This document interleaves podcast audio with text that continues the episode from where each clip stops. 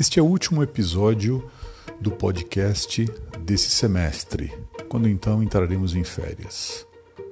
Nesse episódio, falaremos sobre dois temas que, de alguma maneira, pautaram a discussão econômica nessa semana.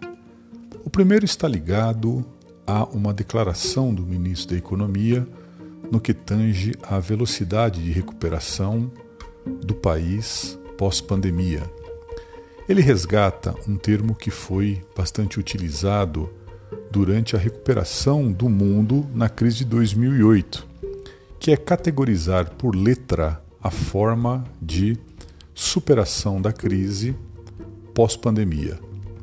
Ele discute que a nossa economia se recuperaria em V.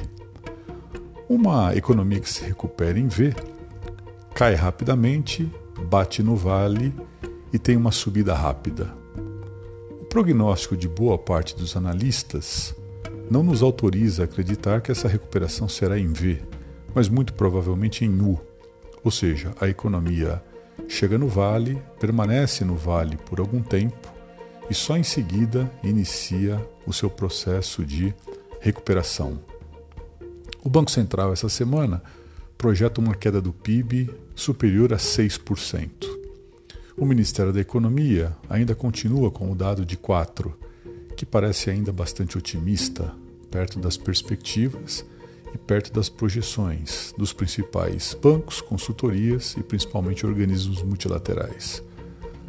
Não há nenhuma projeção que nos autorize a acreditar que voltaremos para o cenário pré-pandemia até pelo menos o ano de 2022 Portanto, é muito otimista pensarmos numa recuperação no formato de V.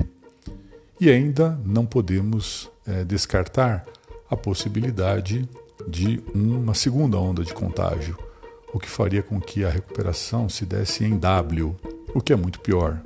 Ou seja, a economia cai, se levanta um pouco e volta a cair. Né? Então, esse ponto é um ponto que merece atenção dos analistas nos próximos meses. Outro tópico da semana foi a aprovação no Senado Federal do marco regulatório do saneamento. É sempre importante lembrarmos que essa é uma discussão que já dura mais de duas décadas e que amadureceu muito no Congresso Nacional, a despeito do governo até o presente momento não ter uma base constituída e não ter pautado essa discussão que é fundamental para é, darmos início a um processo de investimentos um pouco mais consistentes na área de infraestrutura. Vamos lembrar que nós ainda temos pelo menos 15 milhões de pessoas no Brasil que não têm acesso à água potável e quase metade da população brasileira sem acesso a saneamento básico. Então, essa aprovação é um passo importante na recuperação do tempo perdido.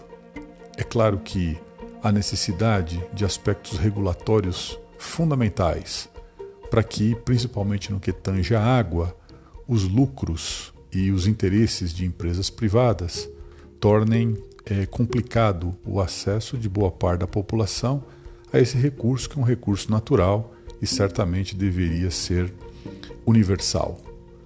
O papel das agências reguladoras será muito importante, principalmente a Agência Nacional das Águas, que deveria é, desempenhar um papel importante, como todas as demais agências reguladoras, no que tange a evitar o abuso, por exemplo, de empresas privadas na exploração de um recurso como a água. De qualquer forma, foi um passo bastante importante, uma vez que ficou claro que o setor público não é suficientemente capaz de gerir saneamento básico no Brasil e água de modo a possibilitar a inclusão de boa parte da população.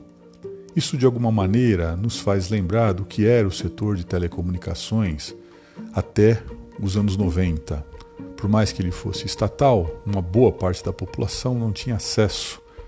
E, a partir das privatizações, isso se universalizou e, entre outras coisas, ajudou a consolidar a democracia no nosso país, uma vez que também facilitou o acesso à informação. Então, esse ponto foi um passo importante, e é claro que há necessidade de um pouco mais de estabilidade político-institucional para que não só investimentos na área de saneamento básico, mas principalmente na área de infraestrutura, possam ser destravados de modo a possibilitar que o país supere um dos grandes pontos de estrangulamento que nós temos no nosso país, né, pelo menos aí desde a década de 50, que é exatamente a carência de investimentos na área de infraestrutura.